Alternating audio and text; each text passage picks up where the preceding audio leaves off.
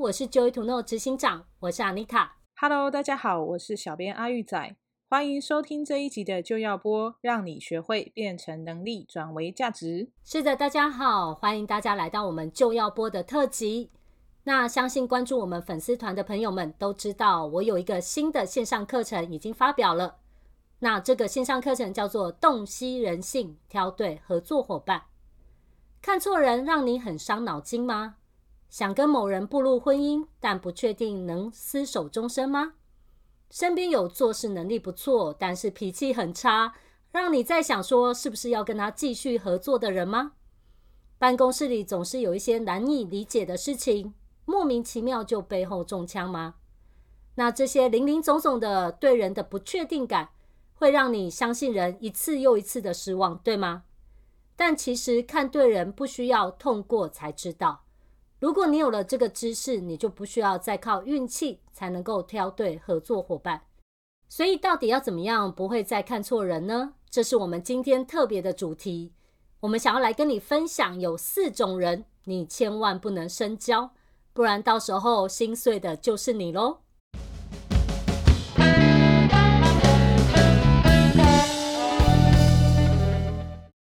好，所以今天呢，我们要来跟你分享，有四种人是我们千万不能深交的。我们先来聊一聊第一种特质。这样的人呢，他很容易就会有负面的想法，很容易就会感觉到很沮丧，觉得自己很可怜，觉得身边的人为什么老是在找他的麻烦。往往呢，遇到一些事情的时候，他会想很久，也没有办法做决定。这样的人，如果是我们的朋友，或是另外一半，或甚至于是我们一起工作的同事、伙伴，或是我们要一起创业的好朋友，那样啊，你会感觉到非常的辛苦。所以在我们生活上看到这样的人，你可以借由观察他们的一些行为特质，你就会知道这样的人他其实呢是属于在破坏性比较高的情况下，虽然他看起来杀伤力不大，但是呢，其实破坏性极强。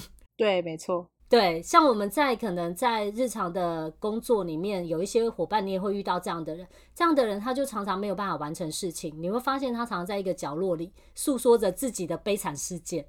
像阿玉仔，我不晓得你有没有遇过这样的人？就是其实如果跟这样的人交朋友啊，你可能会看到，就是说他很节俭。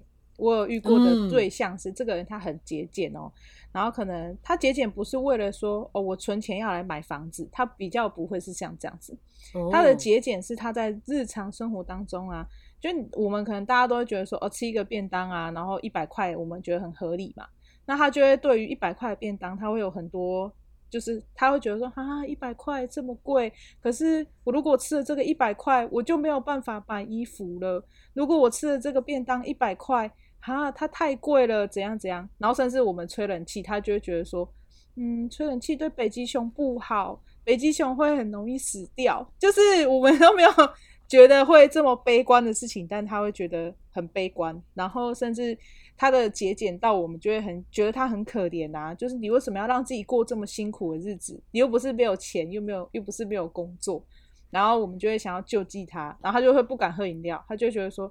啊！我一天花五百块吃一餐，就是吃一整天的这些餐，太贵了。我们不能这么奢侈。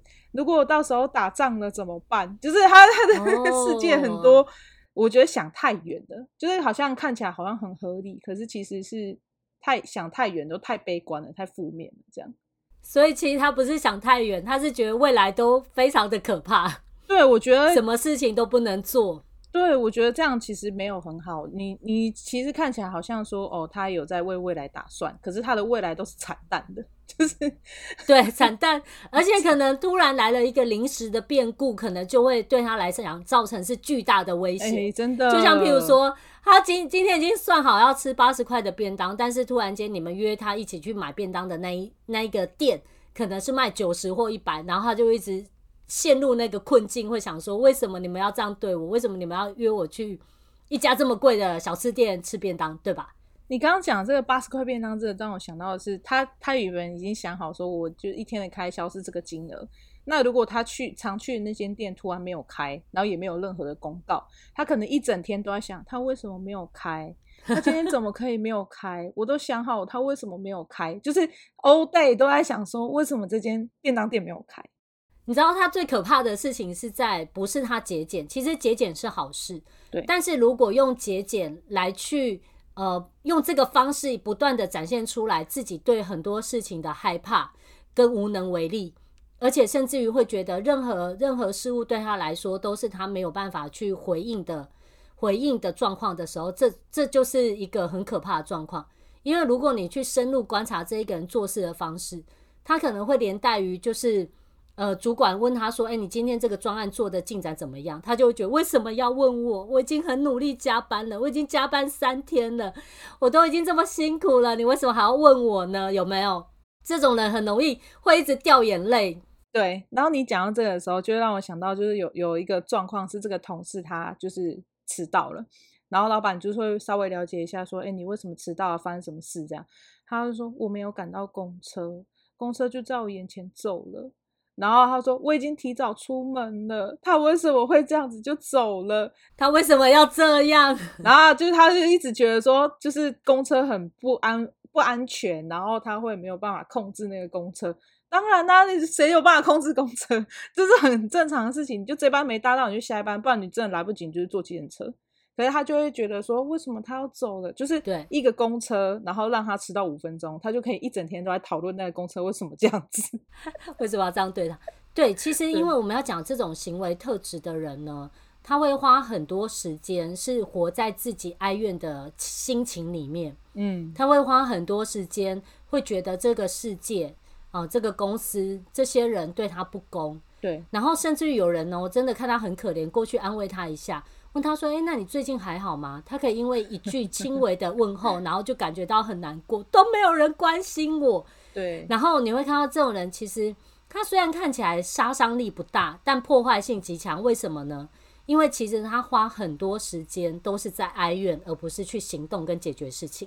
对。那其实你像这样的人，如果在当地另一半呢、啊，可能不管是老公或是老婆。嗯如果说这个老公只打她，那她可能她因为她不会做任何处置嘛，然后她就会四处去跟别人讲说她老公打她，然后她无能为力，她为了这个家庭她要忍下去，然后她要一直忍耐，然后让别人同情她，就好像她呃没有办法改变这个现况，然后所以她很可怜，然后要人家去对去帮助她。但你说真的，我们要帮她什么？劝她离婚吗？或是？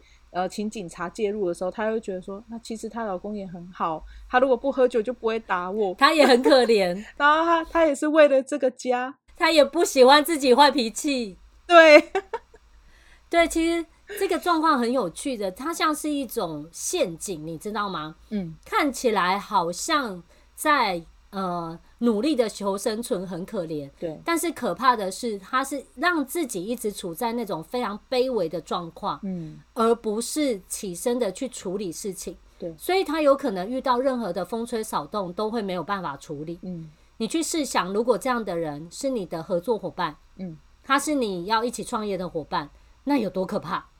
对啊，他就是很多负面的东西，然后而且一点点小小的事情，可能假设今天印印表机卡住好了，他不能把报表印出来，他可能整天都在想说，为什么这印表机又坏了？他怎么会这样？我就是不会用机器，那我们就不能用这个东西，以后都手写好了，就是明明 明明就修好就好了，然后他就会用一个很奇怪的解决方式，这样。对，他们的逻辑会比较倾向于就是。这很多事情是没有办法解决的。对，对我来说，我最好就是躺在这里默默承受，可能比较不会受伤。对，你知道吗？像其实，在业界里面有一些呃企业二代的接班人，也会有类似这样。如果他是这种人格特质的话，嗯，他一样会遇到一种很可怕的状况，就是他其实有很多的条件资源。对，可是他今天呢要去承接这个事业的时候，嗯，他常常会觉得是上一辈没有把事情讲清楚，而且他们又不放权，嗯，要求又那么多，对，然后会觉得这些老臣都只听你的，不听我的，然后就会觉得我为什么要这么衰？我为什么要去接班？我不能出去工作吗？你会看到他很多时候是在怨天尤人，然后觉得这世界对他的不公。而不是他真的有能力去处理什么样呃一些他遇到的状况，所以这种人其实他会为了很小的事情卡住很久，所以其实你要说他真的会有创造力跟建设性吗？其实是没有的。哎、欸，你这样让我想到有一个人，就是屈原。嗯、屈原他也是很悲伤，然后他就跳河了嘛。所以是他，我 很悲，他就是因为这件事情太痛苦了，然后他一直纠结在这个事情上。他不是被贬官吗？嗯、可是有一些人他也是被贬官，他也是混得风生水起啊。我换一个地方再爬起来。对，可是他就没有，屈原就跳河了。我去死给你看。他们就是要我死，然后就死了这样。对啊，对，你看是不是很有趣？所以其实我们我会说这种行为特质，它是所有那个我们在讲这些等级，说我们这些人到底可不可以合作来说，它是最低最低等级的。嗯、这样的人，他其实呢贡献力是非常非常的低，而且大部分的时候就落落在一个角落，对然后看着你想说你现在还想要怎么样，随便好了，就是这样的情绪，对。那另外一种特质呢，会比这种人稍微好一点点。嗯，可是这种人，他大部分的时候呢，会对很多事情是犹豫不定。嗯，他不确定什么事情是好的，不确定什么事情是不好的。对于呢，现在正在发生的状况，他觉得他的掌控力不够。对，所以大部分的时候呢，他就会去退缩，不去处理。那这样的人，如果是你的另外一半的时候，你最容易观察到的就是，他有发生的事情都不敢告诉你。嗯。他今天就像他想要处理某件事情，譬如说他想要去上个课啦，学习一些方法来沟通啊，他也不敢告诉你他要去上课，因为他觉得告诉另外一半，告诉老公或老婆说他要去上课这件事情太可怕了，我不能讲，我讲出来搞不好我的另外一半会生气，所以呢，我最好就是偷偷的来，偷偷的做，不要被发现最好。嗯，你这样讲的时候，我想到诶，就是。就是如果跟这样的对象交朋友，就是他在在混在我们朋友群里面，他可能会有一些现象，好比就是说要出去玩的时候，我们就问说，哎、欸，假设说我们去新竹的某个那个露营区露营，这样好不好？三天两夜这样，他就会开始很多的焦虑跟担心就会冒出来，然后他就会不敢告诉他的男朋友，对，因为他怕他告诉他男朋友说，哦，她跟一群闺蜜去露营，她就会说。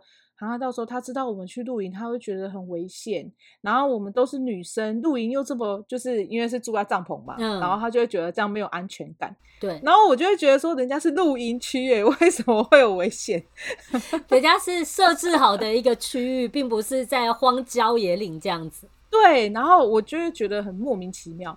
然后像他就是会。去饭店好了，他就是那个门锁啊都要紧闭，就是睡觉前还要全部都要检查啊，就说这个门窗都要关好，然后进来的时候要先消毒，然后就就是有很多习俗哦，就是什么去饭店要先敲门，然后先按门铃，嗯、然后马桶要先冲水，然后就是会怕有鬼啊，有色狼啊，然后不敢很晚回家啊，就是很多这种，我觉得很多都很害怕的感觉，有没有？对对对，不知道什么事情会发生，不知道什么。什么状况会失去控制，然后甚至于会有一种感觉是，我不晓得我这句话讲出来会发生什么事，所以变成很多自己的想法都不敢表达。对，然后我们就跟他讲说，那你为什么要这么担心呢、或者是就是跟这个人，如果你告诉他说，哎，你不用担心啊，我们陪你晚一点回家没有关系啊。他说不行，如果我太晚回家，我男朋友生气怎么办？就是。对，跟我回应，我刚刚我去上课，如果被我老公知道我是去处理我跟他的关系怎么办？所以就我们就觉得很奇怪，然后看起来好像他有很多的那些规定啊，然后都在他的生活中、嗯、很多的框框，嗯、很多的制约，对，可是都是负面的哦，他都是为了怕别人攻击他，怕别人骂他，所以他才有这些东西设置好，然后多出了很多的防范，有没有？对对对，然后会让人家感觉说说，哎。我怕说，我如果跟他讲了这件事，他会有什么反应，所以我最好告诉别人，然后请别人告诉他。哦，然后在过程当中又没有办法很完整的陈述自己的看法，所以呢，一个讯息绕过了两个人之后，已经完全变了样了。这就是这种人常常会惹出来的麻烦。就如果跟这样的人就是成为夫妻关系的话，那他可能就是他担心小孩或担心老公的时候，他都不会跟当事人讲。好比她担心小孩的学业成绩，她就会跑去跟老公讲，然后就说：“哈，你看她都没有及格，她下次再不及格怎么办？”然后她担心她老公的事业不好，她如果长不高怎么办之类的。然后就她把这个担心扩散出去给别人。对，然后她跟她老公讲说。她担心她老公的事业不行的时候，她可能回去是跟她娘家妈妈讲。对，她说：“哦，我其实很担心我老公，他如果现在这个工作再不升迁啊，他未来十年怎么办？”对，然后她就是有很多这些莫名其妙的负面的担心的东西，她会到处去就是散播，然后因为她不是跟她老公讲说我，我我担心你不升迁会怎么办？她是回头跟她娘家妈妈讲。嗯、这时候她娘家妈妈有可能跟她婆婆讲啊。最后是她婆婆告诉她老公的时候，你看这这件事情要闹多久才会到她老公身上？不是这件事情该怎么收拾，已经收拾不了了。而且最后她老公知道说，老公一定回来骂她。你为什么把家里面的事情告诉别人呢？你为什么到处乱讲？对，我虽然你旁边，你不能告诉我吗？然后她又会被骂，她又更不敢告诉她老公，有没有？对，你看我就是怕你生气，所以我不敢说。好合理哦，有没有？你看，所以这种啊，到处都在害怕，到处都在担心的人，他会让他的担心导致呢，我们正要进行的事情是没有办法顺利进行的。对，我举一个很简单的例子哦，你去试想说，今天呢、啊，我跟你要合作，你跑来告诉我，信誓旦旦的告诉我，哎，我有一个 good idea，我有一个很棒的 idea，是我们可以怎么样合作创业。嗯我就开始告诉你说，哎、欸，你知道疫情啊？啊，你知道小吃店啊？啊，你知道全世界各地啊？啊，你知道现在原物料啊？他大概讲到第四个的时候，你就觉得说，算了，我们还是不要创业好了。对，所以有可能一个真的很棒的点子，然后就这样被扼杀掉了。这就是一个人他一天到晚在担心跟害怕的时候，他会造成的负面影响力。而且，假设你跟这样的人出约出去吃饭好了，然后你就跟他说，哦，我们去吃呃小吃店，那他就会想很久。然后他就会跟最后他的结论是小吃店不营养不卫生。然后你跟他讲说，那我们去吃高级餐厅，他又想很久，最后他告诉你的是，嗯，可是高级餐厅很贵，又要排队。然后你就会觉得，那现在到底要吃什么？嗯、然后他又会说，可是我不知道要吃什么，就是 对，像这种行为特很烦，对，很烦，很，很无力啊，其实很无力。这种行为特质的人呢，他在。对于他要判断一件事情做决定的时候，其实他也会往往在二择一的时候，最后选择一个错误的决定做。对，譬如说，我举个例子，他今天要出门了，他在想说要带伞还是不要带伞。然后这件事情他可能想了十分钟，因为带伞很重，如果没下雨就是白带了。但是不带，如果下雨了，那他就会呃淋雨淋湿。嗯，对。然后他反复思考了之后呢，他可能就把气象报告拿出来看。就是我们手机的 APP 然后看一下天气哦，下雨的几率是百分之四十。然后他反复的想想，百分之四十没有超过百分之五十。然后他觉得说，他真的如果到最后没下雨，然后他带了这把伞回到家的时候会后悔，所以他就决定不带雨伞。然后结果出门之后呢，才想到啊，他今天要去拜访客户，一定要出门。结果下午就下雨给他看，然后他就会回来后悔，为什么他今天没有带伞。这就是这一个人，他啊，在各个面向都会有类似的行为模式去做错一个决定，而且他可能甚至，如果今天他出门的这件事情不是那么重要的话，他最后会选择他不出门。嗯，也有可能。最后呢，他因为雨伞的这件事情，他没有办法决定，所以就最后就觉得说，那不然今天还是不要出门好了，也许明天会好天气 再出门。对啊，对啊，真的，这样的行为特质人就是会，呃，他没有办法控制的，就会去选错一个决定，这样子。是的。是的，那我们来看第三种行为特质。这个呢，是我们讲到目前最你最最最需要小心的，因为这种人呢，他会阳奉阴违，而且他会笑里藏刀。哦，天哪！他会看起来像是你热情如火的好朋友一样，但实际上呢，就是让呃，就是睡你的另外一半的那种闺蜜。哦，真的要小心诶，这个一定要赶快辨识，赶快学好。学好，对，因为这种人最可怕的地方就是在于他看着你的时候都像是你的好朋友，嗯，跟你讲话的时候也是为你好，然后呢，觉得很多事情都是我们可以一起做没有问题。但是你会发现呢，真实的状况是，当你跟他深入的去交流你的想法之后呢，他会让你对于你本来要做这件事情的想法感觉到不确定。举延续我刚刚举的那个例子哦，我们刚刚讲到有一种担心的人是。你跟他聊完之后就觉得说啊，算了，我还是不要去创业好了，因为我可能会赔光，对不对？对对对，这个呢，你是显而易见的放弃。这种人呢，会让你先掉入一个陷阱，然后才发现妈的，我在陷阱里面玩了怎么办？这样子，嗯，这种人会告诉你的方法是啊，我真的是觉得你很棒啊，然后你很有勇气要创业啊，可是你要想想看啊，你好不容易才那个存钱存了这一百万，啊，要是亏了怎么办啊？这样子的话呢，我可能会很为你心疼哦。然后你听完的时候，你就想说，那我到底要去还是不要去？到底要不要去？我的好朋友都这样跟我说了，可能因为他这样跟你说，你最后就放弃了。但是你从来都不会发现，是因为他在阻止你。哦，而不是鼓励你。对，然后你就导致了你自己想要去创业这个想法。对对，然后像这种人，如果是你的同事的话，我再举一个例子，很有趣哦。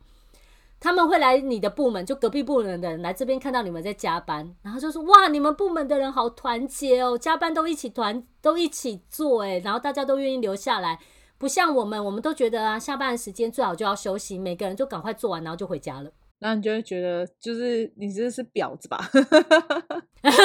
你听完的时候想说啊，不，你写的公司啊，你的意思是我们？都没有效率吗？还是怎样？你听完的时候搞不太清楚他到底在讲什么。嗯，这种人呢，就会让你觉得不太舒服，但是又不明显，因为他讲你的坏话又讲得非常的不明显，但是就会让你常常搞得很糊涂这样子。我有知道一个案例是啊，就是这个女生有一个很好的朋友，就是她的闺蜜这样，那她就会经常跟闺蜜说一些她她男朋友的事情啊，嗯，然后就会说哦，我男朋友他，我觉得他好像在外面有有对象诶，我觉得他就是。有时候就是回讯息很慢啊，然后经常加班啊，然后都不知道他在忙什么。那这个闺蜜就跟他讲说，哦，男生就是都会这样很忙啊，你又不是不知道，你要懂事一点，你这样才能支持他。对，你要懂事。那对，那这男生就是拼拼事业是好事啊，将来你们要是哦结婚了有小孩了，你也要更包容这样的对象啊。不然这样好了，如果你真的觉得就是他外面有女人，我去帮你试探看看啊，看他是不是真的是呃，对，对于外面的诱惑是没有办法把持得住的这样。所以这个闺蜜看起来好像在帮他哦，然后这个女生就很相信她的闺蜜，说好啊，那你去帮我试探看看啊，看她到底是不是真的呃，就是在外面有女人。可是也许这个男生他真的外面没有对象，但因为这个闺蜜去试探他了之后，就这个男生听到这个闺蜜的说法是，闺蜜说。啊，我知道你很辛苦啊，然后你你的对象又没有就是帮你啊，这样说，身为好朋友，我想要来就是呃帮你们调解，然后让你们的关系更好。最后最后这个闺蜜就跟这个男朋友越来越好，然后他们俩就在一起，然后这个男友就被 抛弃，有没有？就是你你知道这种事情虽然听起来很狗血，可是他就是你这样子的。真的都有在发生呢，其实人格特质的人就会出现啊。你好像听起来他在帮你，然后可是他又是指责你，然后于无形有没有？对，就是他跟你讲说你要懂事一点啊，然后你要为他着想啊。对，还有另外一个是以前我有遇过一个状况是，就是我在工作，然后我加班，嗯、这个情况跟你刚刚那个有点不一样，是我想要赶快把工作做完，所以我加班留下来做。对，然后旁边那个同事想说。哎呦，你干嘛那么累？公司给你的薪水就这样而已，对，你不用做那么累啦。你就该休息还是要休息呀。你你加班到死，你也没有升迁嘛。我们干嘛那么辛苦？对，听起来好像他在关心你，可是实际上就会让你觉得说，哦，那我是不是不需要这么认真的工作？对，结果呢，最后升迁的是他。对，心情是什么？因为他都很鼓励你下班，你知道吗？他都鼓励你事情做一半就可以了，因为我们只领这些薪水。对，那你看哦，看起来好像在帮你，可是其实他在搬石头放在你的前面，不让你往前走。对啊，然后如果跟这样的人就是交往的话，就是这个人可能他会跟很多的女生暧昧，就是你男如果是男朋友的话，这个人可能会跟很多男女生暧昧。然后，如果是女生是这样人格特质的人，他可能也会跟很多男生暧昧。然后他回过头来告诉你的是说，这又没什么，我们大家都是朋友啊，我们都是很干净的，我们没有做什么奇怪的事，我们都是纯友谊。然后你就会觉得啊，你跟那个男生，然后吃同一碗卤肉饭，然后勾肩搭背，然后你们还睡在同一张床上，你跟我讲说你们两个没事。我们俩纯友谊，是你太邪恶了，想太多了。她是我男闺蜜，你就觉得啊，什么东西？对，其实像这种行为特质的，你会看到，就是有很多事实的是非，在他们的面前是看不清楚的。对啊，那也因为他们看不清楚，所以他们做出来的行为模式也会让你很困惑。嗯，那如果这样的人呢，是你的创业伙伴的话，那你就是真的皮绷紧了。你会发现哦，他会在你面前给你画大饼，告诉你说什么是哇很美好啊，我他正在努力什么。可是你会发现，他常常说着很多的美梦，什么事都没有发生。而且当你啊想要再进一步的去跟他追踪，说，诶，为什么这件事没有发生的时候，他会告诉你非常合理又非常漂亮的说辞，来告诉你为什么还没做到。然后跟你说，你要有耐心啊，创业不是这么容易的啊，你要稍微等一下啊，这样子。然后还有就是像我之前有听过那个 案例是，就是那个叔叔他想要投资去东南亚投资一个生意，然后他就投一百万进去这样子。然后他的地方好像是要开一个工厂，可是因为他很相信他这个朋友，然后他这个朋友就是跟他讲说：“啊，你钱给我，然后我们四年后啊，然后这个地方就会发展起来啊，然后你的工厂会多大间又多大间啊。”然后他就给他看照片这样子。哦。然后可是因为那个叔叔他没有去真的去东南亚的那个场地去勘察，然后他根本也不知道那些照片其实是假的哦。哇。然后他就这样子就是就被骗钱。然后那个人就跟他讲，一开始都讲很好听，然后还一直叫他投钱进去，就是一直劝他投钱，一直劝他投钱。然后他就很相信这个人啊，想说哦，我接下来就是会赚多少钱啊？然后我现在借他的钱啊，就是未来会有利息啊，几趴又几趴的这样，他就很相信这个东西。结果最后他就这样被骗了四百多万，就是真的啊。对啊，你就不知道说这个人跟你这么好，认识十几年，其实他是在骗你，真的。像我有一个学员，他就跟我分享过一个故事。他有一个非常好的朋友，已经跟他借了几百万，然后呢，他要去募资几千万，要去成立一个事业。对。然后他又叙述着这个人有多衰，有多衰，有多衰，都遇到很不好的员工。对。然后很多人都跑掉，就是这个好朋友也是受害者，但是他很有梦想，很热情。嗯。然后呢，呃，可是又跟他借钱都不还，然后借到最后，他的老婆也生气了，然后这个好朋友就跟他说。好，我知道，我真的给你们带来困扰了。那那这样好不好？我下个月一定还你，而且我的利息会加好多趴给你，这样子。对，他们都会这样子。嗯。对，然后他就觉得说，我的朋友就是一个很热忱的人啊，他是一个非常棒的人。然后呢，他就上了我一个课之后，上完之后，我就再问他一句，我说：所以这个人真的可以信任吗？如果他是一个很热忱、很积极、很有建设性的人，他会答应的事没做到吗？然后他就这样，不会。然后在那个瞬间就恍然大悟了，所以对于这样的人，你是其实你是真的要有方法去辨识他到底是在说真的还是说假的。对，如果你没办法辨识的话，你很容易会以为他是一个很棒的人，然后相信了，最后被背叛。所以你会遇到哈，我们会被背叛的事情，大部分的人就是遇到这种行为特质的人。对啊，那其实很吃亏。你如果 能够先知道的话，你就不会去走这一招，所以很有趣。我那个学员上完课，最后他就说：“我要去把我那三百多万，现在立刻马上要回来，不可以再相信他了。”我跟你讲，像刚刚那个叔叔的案例啊，他跟你这个案例有点接近嘛，因为他们都是被骗很大一笔钱。嗯然后就是像那个叔叔，他自己嫁女儿的时候，他那个朋友还包就是好几万的红包给他，就说我们都已经认识这么久了，嗯、然后我们一定要很美好，有没有？有没有？他就是让你有一些甜头，对对对。然后所以你不会完全不会怀疑这个人在骗你，对，因为他会一直给你很多的饼干零食、饼干零食，但是正餐都不给你吃，一直跟你说我还在煮，对，一直吊着你的胃。我要煮最好的给你。对对，他就说，我现在只能包这些，因为你也知道我们工厂没赚钱，所以我只能包给你这些金额。未来我们工工工厂如果开了哈，我一定是五倍十倍还你啦。这样，你就听起来觉得哦，他其实也很努力啦。我们干嘛要逼他？现在景气又不好，对，他这么辛苦了，都还包这么大包给我。对，然后就一直被骗，有没有？还心甘情愿的。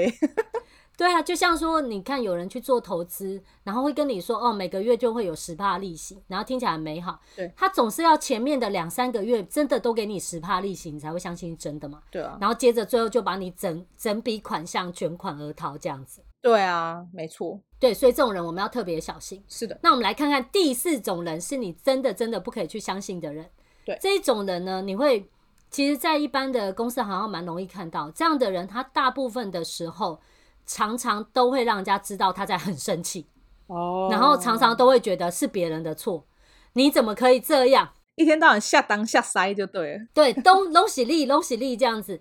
然后呢，这种的人有的时候甚至于会让你觉得他的能力还不错，看起来他做事的能力很强，好像都只有他可以把事情做完。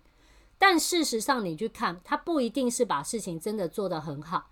只是因为当当他自己把事情做到一个段落的时候，他就会大声的指责其他人。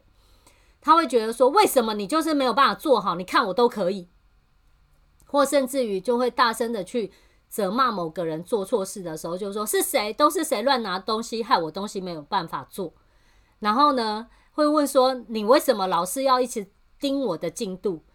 我都有在做，你再问我就不做了。”常常会用威胁的方式去告诉别人为什么他没有办法把事情做好，其实遇到这样的人，你会发现哦，你要跟他好好说话，或者好好讨论来营造一个共识，是不可能的事情。对，我觉得如果你跟这样的人交朋友啊，有可能呢、啊，就是我们大家要出去玩，然后可能某个人迟到五分钟，然后这个人就会突然暴怒说：“以后再也不要约他出来了啦，搞什么东西啊，每次都迟到。”对，真的，可能他只是吃吃迟到，他就说。他每次都迟到啊，搞什么东西啊？我们所有的人都要等他。我你看，一二三四五六个人，浪费五分钟，我们就浪费三十分钟哎，然后就可以 这样，然后搞得大家本来要很开心的聚在一起，然后突然都很尴尬，有没有？而且那个人来的时候，他不管怎么道歉，这个人就是都不跟他讲话。对。然后你觉得整个气氛很荡，就是因为你很尴尬啊。我们觉得哦，小声一点，小心一点，这样不要不要惹怒他。对。其实像这种人，如果在公司里面，你就会看到这种人。这种人如果是下属的话，就是那种讲不听叫不动的人。然后甚至于你会发现，我今天只是想要跟他讨论一下进度，不会崩不会卡呗，你知道吗？你一碰他，他就要爆炸那种感觉。哎呦，这是一个地雷摆在公司。对，其实说这种人好像有能力，但是你会发现他到哪都会破坏关系，他到哪都会破坏气氛，而且甚至于他会把一些小事。放得很大，好像这些人做错事就害死他一样。哎、欸，你这样讲，我有知道一个案例是他们在就是那个火锅店工作，嗯，然后不是就是厨房会比较热嘛，然后在厨房里面就是负责煮汤的那个人啊，他因为他煮汤是需要一一定的那些食材嘛，还有锅具嘛，嗯、对，然后结果他就发现那个洗碗的那个阿姨没有把他的锅具洗干净。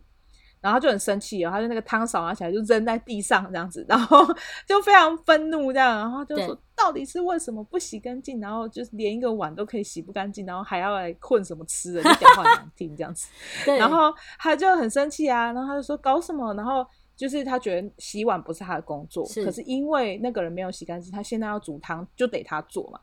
然后他就很生气，然后就是把这个汤煮好之后，他就出去啊，然后抽根烟，然后就到处讲，这样就跟老板讲啊，嗯、跟外面的外场的人讲啊，然后也跟配火锅的人讲，跟切菜的人讲，跟切肉的人讲，有没有？他就是到处讲，然后他因为他一直发脾气，人家就会去关心他说：“哎，你怎么了？”他就讲了，然后 他还想说那个阿姨真的很奇怪，怎样怎样，结果搞到最后那个阿姨就被辞职了，就 就被 fire 掉这样。就会反掉，可是你看，明明就是一个小事情，他可能真的就是刷完没事就就算了，顶多他就去提醒那个阿姨。嗯、可是只有最后，因为他很生气，然后搞得好像他他煮汤是多么伟大的事情，然后那个阿姨有多么多么的错，然后最后就是阿姨就被处罚这样。对，这样的人呢、啊，因为他会他会很多事情都非常不满，而且都会觉得是别人错。他会很容易啊，抓到一点点小缺点，他会就把它无限放大，而且会到处渲染。对啊，所以你会发现他到处都会去破坏一些状况，而且甚至于会让别人一直背黑锅。他可能只是犯小错，但是好像就是十恶不赦的感觉。对，然后他还会讲，就是每次都这样，常常这样。然后我已经看很多次了，你都是这样。那你真的要他细数说到底是哪几次，他可能也数不出来。对，反正你都这样啊，你一直都这样啊，又不是新鲜事了，每个人都知道啊，对不对？对对对，然后就是讲话会非常非常的难听。对啊，像如果这样的人是你的另一半的话，哇，假设辛苦死了，我跟你讲，每天都很紧张，不知道什么时候会有东西爆炸。这个人的老婆可能是在那个我们刚刚讲第二个人格特质，第二种那种一天到晚就一直害怕这样子，然后一直担心，一天到晚害怕，然后。就是老婆问她老公说：“哎、欸，你今天上班状况怎么样啊？”老公就把西装甩在西那个沙发上说：“卖萌啦！”没有，就是觉得说你在家你怎么知道我的辛苦？然后你问了能帮我吗？你能帮我吗？啊、不行你就不要问，有没有？对，他说：“你没看我天天加班吗？老板有给我升薪水吗？没有嘛。”然后就不高兴的，对，老婆就会莫名其妙。我只想关心你，然后就要被喷的满脸都是这样。对，其实真的很可怕。像我们刚刚讲的这四种行为特质啊，一种的是觉得世界很哀怨，一种是到处都觉得很害怕、很担心，世界很危险。一种呢，对，世界很危险。然后一种呢是跟你来阴的，表面上是你的好朋友，但其实就是会捅你一刀的人。对。然后另外一种是到处一天到晚都在生气，一天到晚都在破坏。像这样的人，如果你真的把他挑来当你的另外一半，或是你的合作伙伴，你会发现你一件事情要做的时候，都要费非常多的力气才能够推动他。对。但其实一个人呢，每个人我们说的每个人都有一种长期的行为模式。那有一些人呢，相处起来很容易，你会发现很好沟通。你不需要用很复杂的方式才能去激励他。但有一些人，就像我们刚刚讲的这四种人，你会发现哦，不管你多么的努力，你每一次看到的成效可能就是那么微微的一点点，然后很快的又恢复原状，然后你又觉得很沮丧，到底要怎么样才可以把事情推动？所以跟这些人一起合作的时候会非常辛苦。那在我的洞悉人性、挑对合作伙伴的课程里面呢，就会去教你怎么样从一些日常生活的互动当中，像是这个人会他会怎么说话。他会怎么倾听别人怎么说？那他会怎么样去处理下班了会议是没有关的这些状况？那你呢？可以借由这些生活上面的一些互动来判断这个人到底可不可以去当你的朋友、另外一半或是合作伙伴。那这个课程会对于你怎么样去挑人是非常有帮助的。所以呢，洞悉人性、挑对合作伙伴的这堂课程呢，内容非常非常的精彩。它一共有十五个讲座。那在这些讲座当中呢，会把人格特质分成十个等级，像我们刚才有提到的是四个不一样的等级，对，其中四个，对。那在这个整个课程当中会提到另外其他的那些等级，所以总共有十个。那让你能够呢，从一些外显的行为和表现，让像是他们的说话方式啊，去分辨这些人能不能当你的朋友或是成为夫妻哦。那这个课程的连接我会放在我们广播的下方。那喜欢我们的节目，请订阅分享。以及可以留言跟我们分享你的人生里面呢，是不是有这样四个人哦？那我们下集见。是啊，可以跟我们分享一些故事。那这些人呢是有处理方法的，甚至于在这个课程里面也会教你可以怎么样很快速的去辨识一个人会怎么样对待你喜欢的东西，所以你就可以马上判断这个人到底可不可以当朋友。所以希望今天的广播你们也喜欢，我们下次见喽。好，下次见，拜拜。